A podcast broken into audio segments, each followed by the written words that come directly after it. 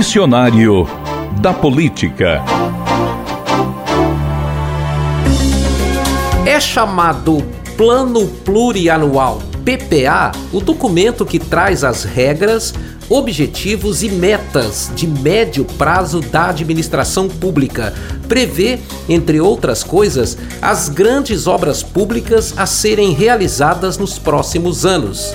Feito para durar quatro anos, o plano plurianual tem que ser elaborado criteriosamente, imaginando-se aonde uma cidade, estado ou o país pretendem chegar nos próximos quatro anos. Para montar o plano plurianual, é necessário ouvir os representantes da sociedade e analisar os dados estatísticos e técnicos das necessidades futuras.